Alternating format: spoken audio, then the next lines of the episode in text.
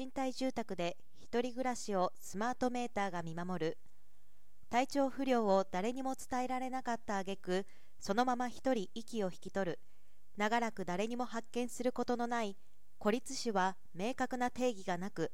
全国的な統計もないけれど増加傾向にあります。東京23区では一人暮らし高齢者の在宅死亡が平成20年同14年比に1.6倍となっています。悲惨な孤立死は人間の尊厳を損なうものであり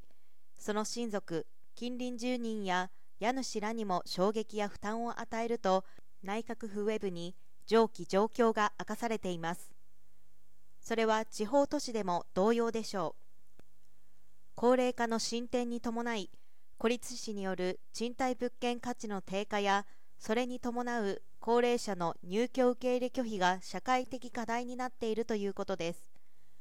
九州電力はスマートメーターからの30分ごと電力量データと独自の解析技術を活用し賃貸物件に1人で暮らす人の活動状況に変化があった際には入居者の親類等に知らせる不動産会社向けの新サービス旧家守を今月中旬に開始予定です。同サービスは明和不動産明和不動産管理と共同で約1年間実証実験を行い今般公社が管理トータルサポートする賃貸物件向けに正式提供するものです。1スマートメーターで計量された30分単位の使用電力量データを九州電力が取得。当日分の使用電力量データを翌朝取得。2 1日分の使用電力量データを解析の上通常と異なる傾向があった場合に異常と判定。3異常判定があらかじめ定めた日数以上続いた場合入居者へ安否確認の家電を実施。4安否確認の電話に応答がない場合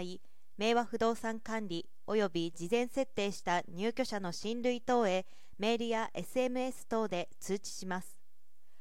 同サービスは DX 推進の取り組みの中で生まれたということです。3社は今回の新サービスを通じて1人で住んでいる人の異変が長期間発見されないといった事象を回避することで1人暮らしの誰もが安心して賃貸物件に入居できる環境づくりに努めていく構えです。